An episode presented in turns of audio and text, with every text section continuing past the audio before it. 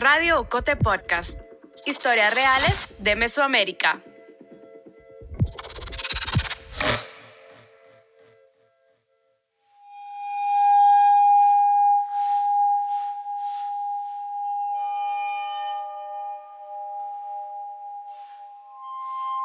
Antes de que Joaquín Orellana fuera el maestro, el músico, el compositor, el poeta, el inventor, antes de ser catalogado como una de las mentes más brillantes de Guatemala, antes de que alguien se atreviera a llamarle genio, Joaquín Orellana fue un niño al que una vez quisieron exorcizar.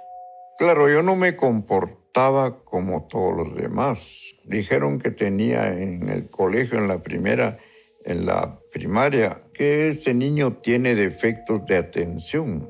Era 1936 en la capital de Guatemala. La dictadura de Jorge Ubico comenzaba a militarizar la educación. La urbanización de la ciudad aún estaba en proceso y muchas de sus calles no habían sido asfaltadas. Los automóviles recién comenzaban a circular en una ciudad centroamericana a la que, como casi siempre, la modernidad demoraba en llegar. En el centro de Guatemala, donde vivían las familias acomodadas, en una casa con un jardín con araucarias, vivía un niño llamado Joaquín. Su familia era como muchas familias guatemaltecas de entonces, conservadora y ferviente católica. Y el pequeño Joaquín, que apenas tenía seis años, no terminaba de encajar en ese ambiente de tradiciones, buenos modales y religión. Él era irreverente, inquieto, soñador, preguntón y sobre todo un obsesivo de los detalles. Bueno, cuando mi mamá me hacía un encargo, mira, te quedé en camino que pases a, comprarme esto y esto, y, yo haciendo así. Pero ¿estás aquí o dónde estás? Así me decía. No, sí, sí, sí, decime otra vez. Ah, obviamente no lo estaba oyendo. Entonces a mí me catalogaron de, de tener problemas de atención, pero más que todo era una mente que se fugaba para todos lados. Joaquín también tenía la habilidad de recordarlo todo un don que aún conserva intacto. Recuerda con precisión una visita a la iglesia. A María Riaza y ella fue lo que llamaban mi nana, o sea, mamá adoptiva. Cuando me llevaba a la Merced y ahí estaba Jesús, ese es el Señor de la caída, y yo miraba que estaba así en cuatro extremidades con la corona de espinas, la sangre, todo simulado, ¿verdad? Pero me impresionó mucho. De esa visita a la iglesia de la Merced, en la mente de Joaquín quedó grabada la sangre corriendo por la cara de Jesús, los gemidos y llantos que dejaban sin aliento a algunas mujeres de rodillas, rezando a los santos, los cantos del coro de la iglesia, el eco que provocaban, las oraciones de los feligreses, los murmullos, los pasos, el órgano. Lo memorizó todo. Semanas después no podía dejar de repetir la escena en su cabeza, en bucle me impresionaron esas imágenes y comencé a soñarlas como en especies de pesadillas. Yo despertaba casi gritando y cuando despertaba seguía viendo la imagen en la oscuridad hasta que se iba diluyendo. Y entonces mi, mi, mamá y mi papá estaban preocupados. Creo que me recetaron algún calmante. Un médico le hizo tomar fenobarbital, un sedante recomendado para personas epilépticas decía que lo que tenía era episodios de paranoia. No sirvió, yo seguía con las pesadillas, entonces mi abuela dijo, está poseído. Lo llevaron a la parroquia de San José, que quedaba a cuatro cuadras de la casa de sus abuelos. La abuela lo tomó de la mano y lo pusieron frente al altar. Ahí, un sacerdote le practicó un exorcismo. ¿Por qué me echara agua? ¿Qué decía de esta alma pura? Abandona esta alma pura dándole órdenes al diablo que se fuera. ¿Qué es el diablo? Seguramente el hospedaje lo encontró. ¿Cómo y no se fue? No se fue nunca. Hasta la fecha me sigue dando órdenes. Soy Melissa Rabanales, periodista de Ocote, y hoy, una mañana de mayo de 2022, estoy con Joaquín Orellana, el maestro Joaquín Orellana, compositor e inventor guatemalteco y uno de los más grandes exponentes de la música contemporánea y electroacústica en América Latina. Estoy con el Orellana de 91 años, el que aún conserva esa habilidad demoníaca de recordar y de inventar. En este episodio hablaremos de música, sí, pero también intentaremos explorar en sus recuerdos para entender cómo su memoria y su sensibilidad por lo cotidiano lo llevaron a explorar más allá de los límites de la música tradicional, sobre cómo consiguió, a través de la creación de instrumentos, recuperar los sonidos de un país, de Guatemala. Conoceremos a su demonio y quizás, como le pasó a él, terminaremos tomándole cariño. Che, memorioso, ¿cómo te va, memorioso? Porque supieron lo de memoria y me decían medio burlones, ah, Orellana, el memorioso. Aquí viene el memorioso. el rostro de Joaquín Orellana está marcado por las arrugas. Tiene un bigote negro, tupido, una boina negra de la que escapan algunos rulos negros y algunas canas. Es bajito de altura. Ahora está sentado en una silla blanca de plástico en su estudio, en un recinto en el segundo nivel del Teatro de Cámara, dentro del Teatro Nacional en Ciudad de Guatemala. La obra de otro genio, Efraín Recinos. Desde hace poco más de 20 años, el director del ballet, Antonio Crespo, logró que las autoridades del teatro le cedieran este estudio al maestro. Joaquín Orellana está rodeado de instrumentos. La sonarimba, la imbaluna, el periomín, el sinusoido. Unos 75 útiles sonoros como se refiere a ellos. Útiles que él mismo inventó y bautizó. Para llegar a su estudio, Orellana debe subir unas escaleras que cada vez le resultan más arduas. Perdió gran parte de su prodigiosa audición y la vista, Pide que le hablen fuerte y extiende la palma de su mano detrás de la oreja para que las ondas no se escapen. Es un conversador extraordinario y despliega el torrente de recuerdos, desde poemas dedicados al jardín de sus abuelos. Mi jardín asesinado, mis flores yertas, como quisiera plantarlas en mi pecho y aspirar una nueva florescencia la dirección exacta del hotel en que se hospedó en el primer viaje a Buenos Aires, en el 68. Eh, me dejó en Viamonte y Leandro Alem. Sí. Y llegué, Hotel Colonia. Hasta los sonidos, incluso los que escuchó hace más de 80 años, cuando estaba en la banda del Colegio San Sebastián.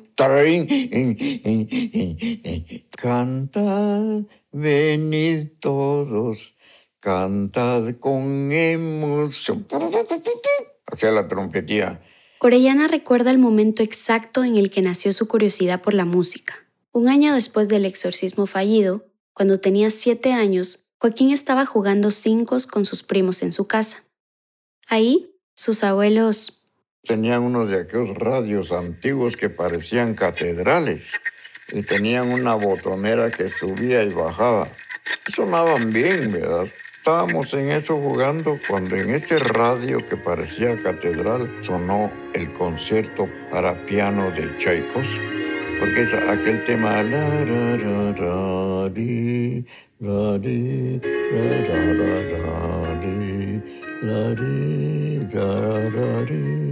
Pero comienza con los cornos pa pa pa pam, pa pa pa Entonces el piano plan plan, plan, como campanista y las cuerdas.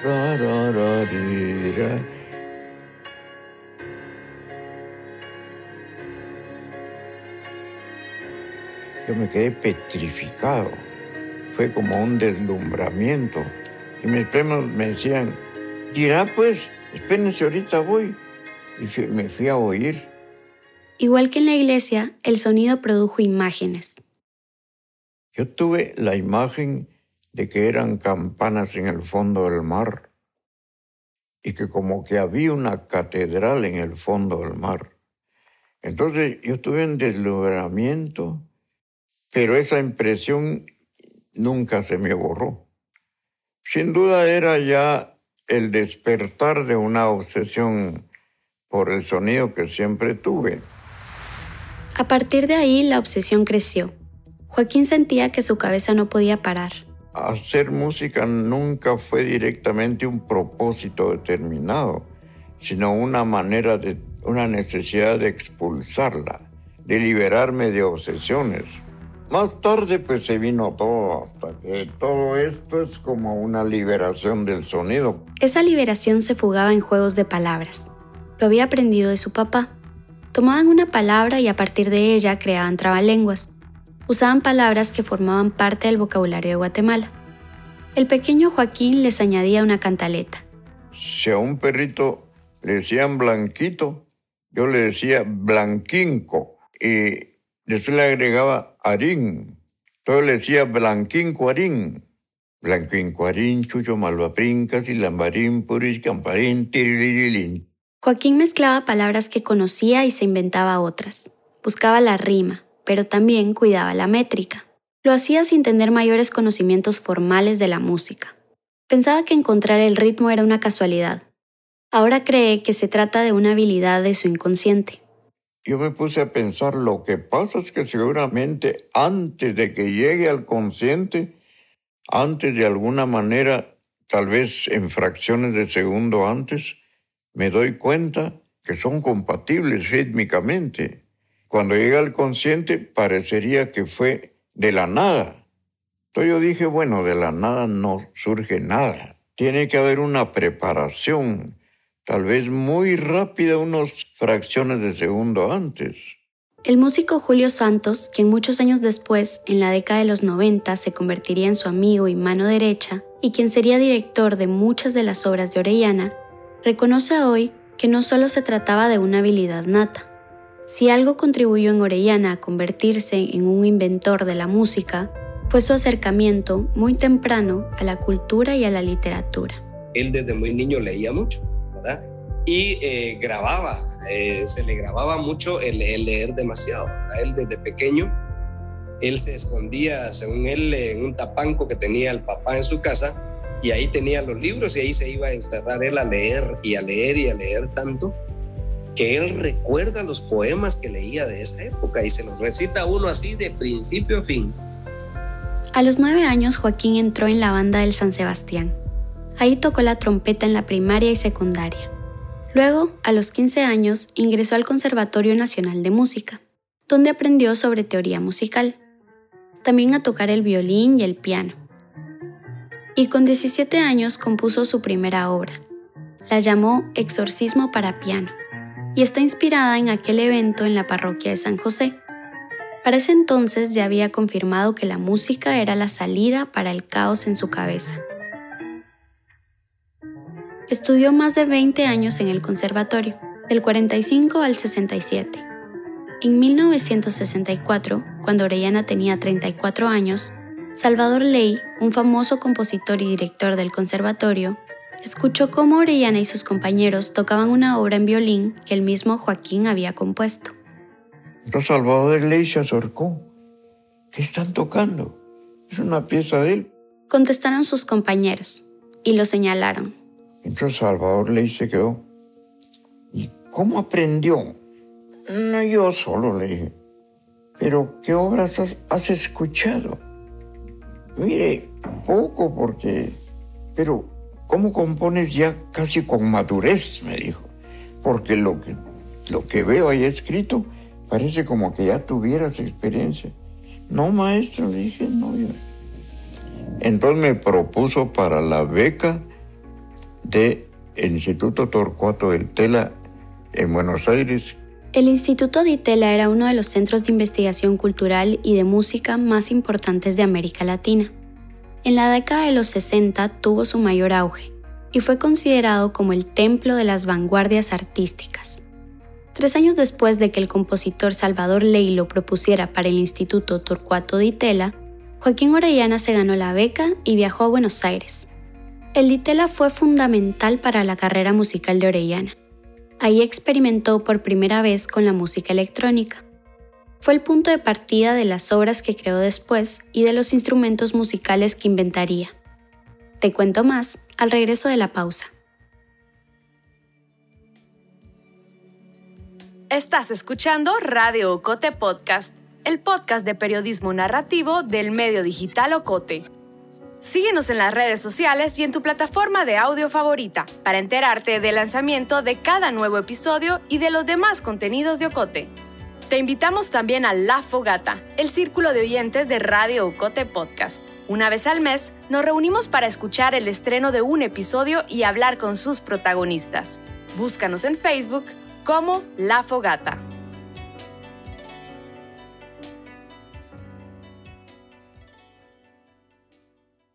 Era 1967 y Joaquín Orellana tenía 37 años. En el Instituto de Itela... Mire, había un laboratorio de música electrónica y el profesor Krefeld era el que servía de puente entre el ingeniero Reichenbach, que era ingeniero en electrónica, y el alumno. Francisco Kropfel fue un compositor y docente argentino que por entonces dirigía el Laboratorio de Música Electrónica del Centro Latinoamericano de Altos Estudios Musicales en el Ditela. Él, igual que Salvador Ley, reconoció el potencial de Orellana. Porque los demás sí iban a clases y se regresaban a sus hoteles. Yo como que intuí que ahí iba a ser la única oportunidad en mi vida. Entonces me dijo, Orellana, Evidentemente usted ya sabe lo que quiere hacer. Secretamente le voy a dar un horario nocturno en el laboratorio. A los alumnos demás les daban una hora o tres cuartos de hoy. Le voy a confiar esta llave, pero no se la dé a nadie. Kropfel y el profesor e ingeniero Fernando von Reichenbach le prestaron a Orellana el espacio para su experimentación. Así empezó su trabajo con las cintas magnéticas. Las cintas magnéticas son un medio de almacenamiento analógico de sonidos o imágenes. ¿Recuerdas los cassettes? Pues bien, gracias a las cintas que tenían adentro, esas que a veces había que volver a enrollar con la ayuda de un bolígrafo, se podía almacenar la música para después reproducirla. En palabras sencillas, el sistema de almacenamiento funciona así. Una cinta es una banda de plástico que tiene pequeñas partículas magnéticas que funcionan como imanes. Cuando se mete en una grabadora, la cinta empieza a girar y pasa por un cabezal. Ese cabezal genera un campo electromagnético que ordena las partículas, les da un sentido, las impregna con el audio, con los sonidos que se grabaron. En el estudio de experimentación electroacústica del Ditela, trabajaban con estas cintas para crear música y experimentar con los sonidos. En ese entonces la experimentación no era como ahora, digital, en computadoras. En la época que Orellana estuvo ahí, a finales de los 60, los estudiantes grababan sonidos y manipulaban las cintas. Las cortaban y las unían para programar ritmos. Todo era manual. Entonces, cuando a mí me tocó programar el ritmo discontinuo, ellos podían hacerlo por una ecuación. La formación de Orellana había estado limitada por la falta de tecnología en Guatemala. El país centroamericano no tenía lo que tenían en Buenos Aires, estudios de grabación con equipo de alta gama o con un convertidor gráfico analógico. En Guatemala tampoco había un centro especializado de experimentación, apenas se hablaba de la música electroacústica. En el conservatorio se limitaban a enseñar a los músicos clásicos. La ecuación de la que habla Orellana era una técnica que utilizaba el álgebra para saber en qué parte se debía cortar la cinta magnética y en qué parte unirla de tal forma que hubiese un ritmo.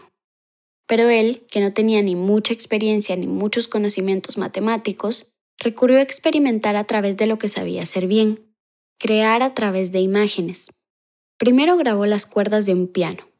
Una vez almacenado el sonido en las cintas, con sus propias manos. Pero yo lo hice visualmente porque digamos que yo puse sobre una mesa, sobre una cartulina, puse la cinta magnética. Entonces con una tijera o cualquier metal imantado, yo puse en la cartulina puse distancias no iguales, lo cual daban en lo, en lo visual lo discontinuo. Cuando unió las cintas y las pasó por el reproductor, sonó algo así. Póngase que un, un ritmo métrico es pam, pam, pam, pam, pam, pam. No métrico sería taram, pam, pam, pi, rarum, pum, pi, ti, tira, tu, i, i, i, etc. Joaquín Orellana estuvo dos años en el Ditela, en los que compartió con los músicos más prominentes de la época, como Alberto Ginastera, Luigi Nono, Bruno Maderna, Aaron Copland y Oliver Messiaen. También tuvo a su alcance las tecnologías de audio y sonido de punta que le permitían crear música electrónica. En Guatemala, aquello era inimaginable.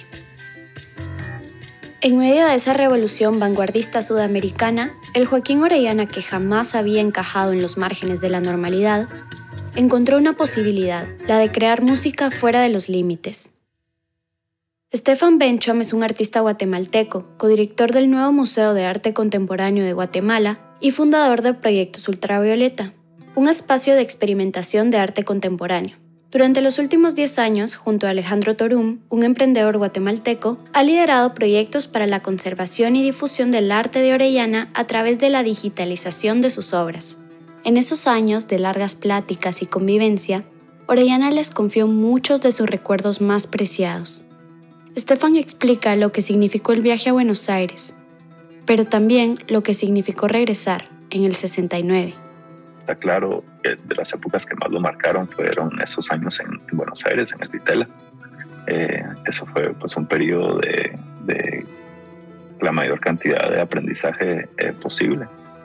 Eh, y luego fue volver a Guatemala, que fue yo creo que también uno de los momentos como más duros, a chocarse a darse de cara contra la, la, realidad de Guatemala, especialmente en esa época, ¿verdad? Porque él eh, habría estado volviendo ya durante el conflicto eh, armado interno. Tuve una crisis que consistía en que no sabía si seguir siendo un contemporáneo más eh, con lo que había aprendido en el Ditela, porque el, profesor Krefeld me lo dijo, ya para los últimos días de la beca me dijo, bueno, Orechana, se ve que el medio no lo absorbió. Logró seguir siendo usted mismo, ¿sabe? Y sabe otra cosa, su problema va a ser Guatemala.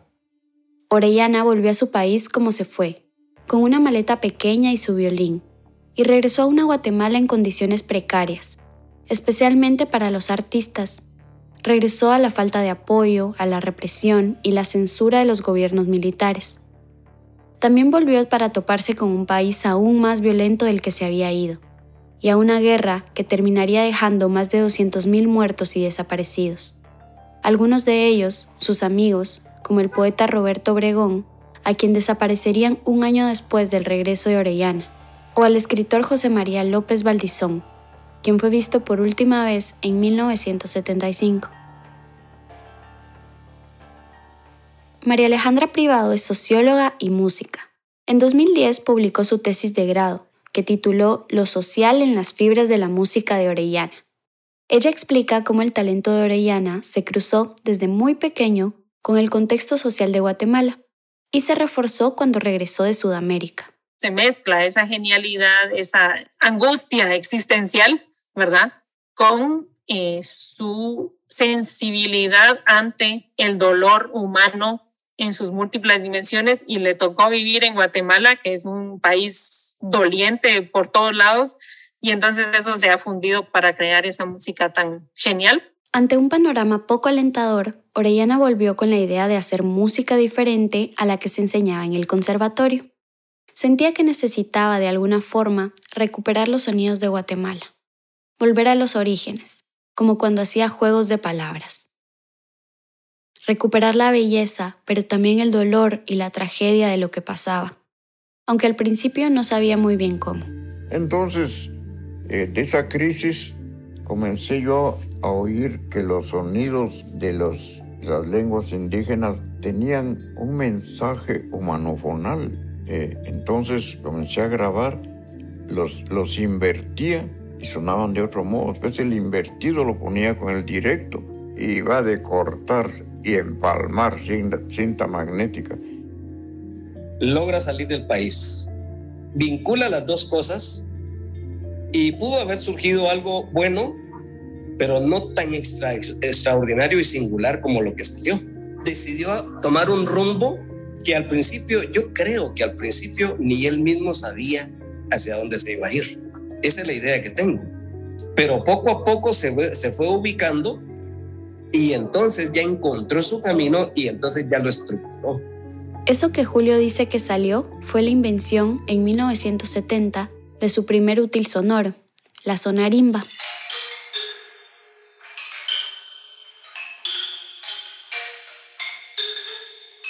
Orellana les llama útiles sonoros porque solo tienen una o dos formas de ser interpretados, como él lo imagina al momento de crearlos, mientras que un instrumento como el violín, por ejemplo, puede ser interpretado de muchísimas formas. La sonarimba es un instrumento creado con un trozo de bambú dentro del que se desplaza una esfera. Los extremos se cubren con dos piezas de madera. Cuando se agita, el objeto golpea en los extremos y produce este sonido.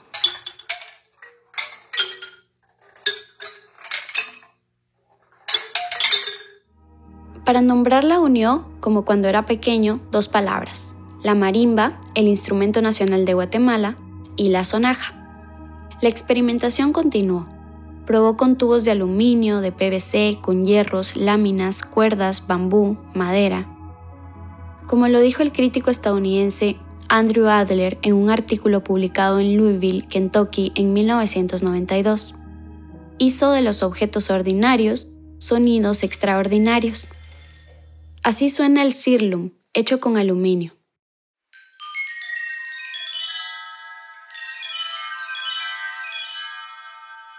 Así, el ululante 1, fabricado con cañas, cordel y una estructura de madera.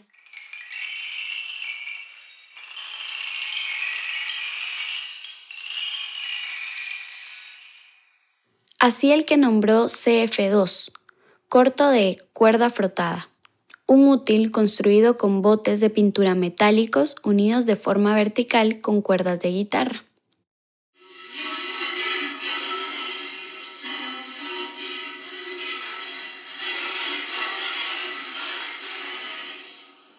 O el CF4, una variación de los CF.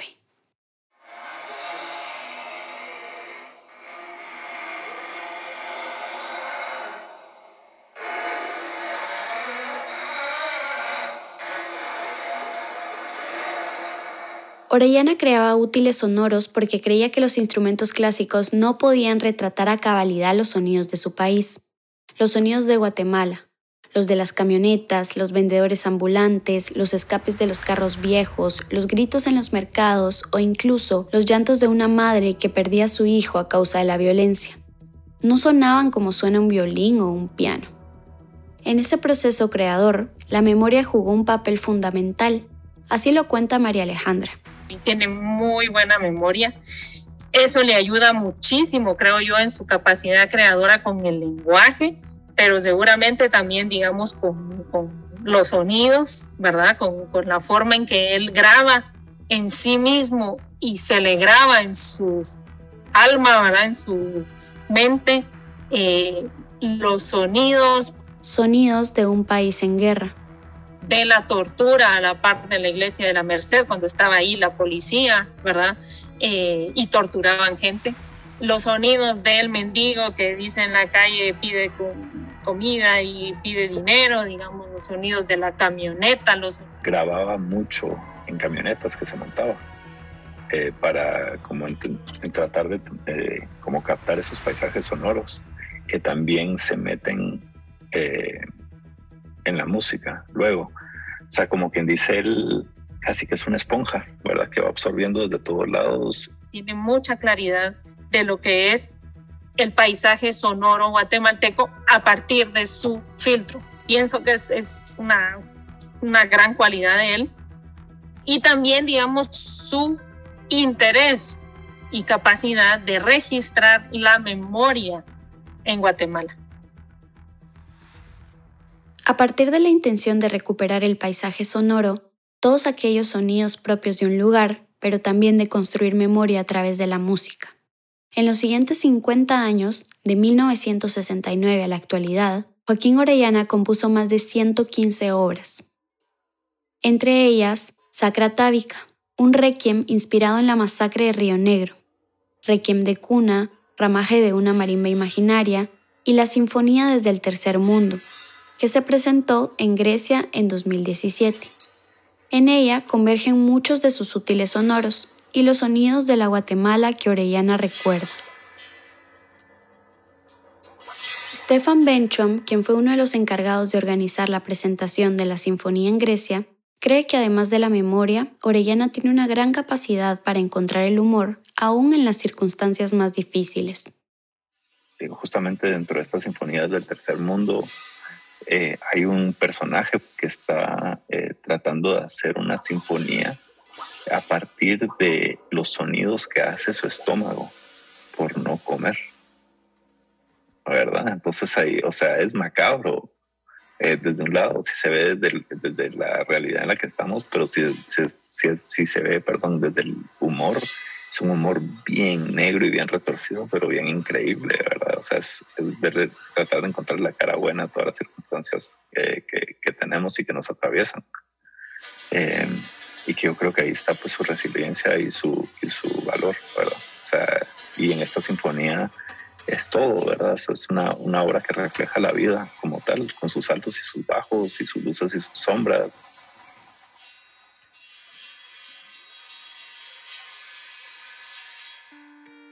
Con luces y sombras, con belleza y tragedia, como la historia de este país, de Guatemala, así ha sido la historia de Joaquín Orellana, en un país que ha costado que le devuelva un poco de lo que el músico le entrega. En 2018, después de una larga lucha apoyada por varios artistas como Julio Santos, Julio Serrano, Stefan Bencham y la diputada Andrea Villagrán, el Congreso de la República aprobó una pensión vitalicia para Joaquín Orellana. 7.000 quetzales, unos 900 dólares mensuales que le alcanzan para vivir junto a su pareja Sheila una vida muy modesta. También recibe esporádicamente algunas contrataciones del Ministerio de Cultura y de organizaciones y colectivos artísticos para seguir componiendo obras. En mayo de 2022, cuando hablé con él, estaba componiendo dos óperas. Dice que no lo hace por el dinero, sino porque quiere. Para él, hacer música es una obsesión y una necesidad. Pero en Guatemala, el apoyo al arte desde el Estado es mísero incluso para artistas como Orellana. He conocido gentes extraordinarias que tienen capacidades así muy específicas en diferentes ramas de la vida. He conocido buenos músicos, músicos muy talentosos, pero es que yo siento que el maestro se sale, se sale de cualquier patrón. El maestro Joaquín Orellana ya no vive en aquella casa de Araucarias donde escuchó la primera sinfonía que lo petrificó. Ahora vive en Misco, un municipio en las afueras de Ciudad de Guatemala. Tampoco construye más con sus propias manos los útiles sonoros. Muchas de sus ideas aún continúan en bosquejos, en planos. No hay dinero para financiarlas. Casi nunca lo hubo. La mayoría de sus útiles los construyó con dinero de su propio bolsillo. A sus 91 años se arrodilla con dificultad frente a uno de sus útiles y comienza a tocar sus creaciones. Aquí se puede variar el sonido.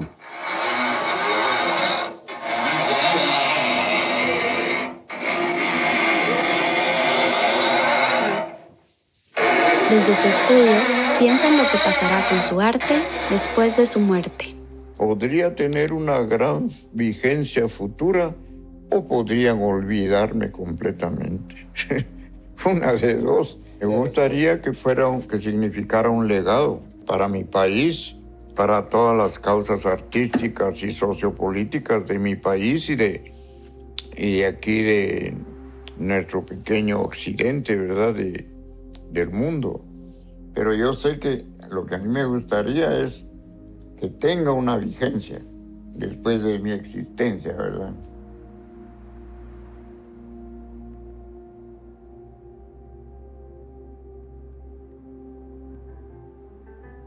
En este episodio mencionamos la falta de apoyo estatal a los niños y jóvenes que quieren formarse musicalmente en Guatemala. Aún así, existen algunas iniciativas que fomentan esta formación.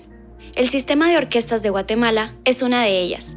Esta organización se dedica a la prevención de la violencia y a la inclusión de niños y jóvenes vulnerables por medio de la práctica colectiva de la música.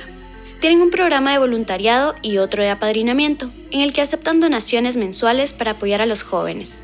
Para más información puedes escribir a yo soy sog.gmail.com o llamar al 502-2333-3063. La investigación, el guion y las entrevistas de este episodio las hice yo, Melissa Rabanales. La edición es de Carmen Quintela, el montaje sonoro es de Isaac Hernández con el apoyo de José Manuel Lemos y Lucas Apiola. La fotografía de portada de Sandra Sebastián para Plaza Pública. En este episodio utilizamos fragmentos de las obras de Joaquín Orellana, interpretados por la Orquesta Sinfónica de Guatemala. La voz institucional de Radio Cote Podcast es de Lucía Reynoso Flores. Julio Serrano Echeverría es el coordinador creativo y Alejandra Gutiérrez Valdizán es la directora general y editorial de Acote.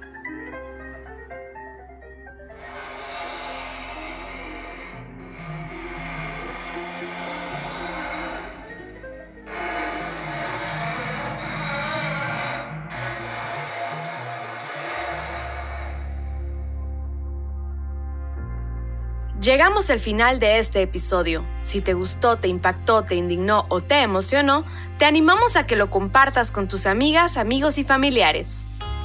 Sigue nuestro canal en tu plataforma de audio favorita para que te notifique cuando estrenemos un episodio. También puedes suscribirte al correo de Ocote para recibir semanalmente nuestro newsletter. Experimenta nuestra página web agenciaocote.com para otras historias en otros formatos. Radio Ocote Podcast es producido en Guatemala por el equipo de Ocote, con el apoyo financiero de Seattle International Foundation. Ocote trabaja con el apoyo de los fondos operativos de Servicios Ocote, Foundation for a Just Society y el Fondo Centroamericano de Mujeres FCAM con Oak Foundation.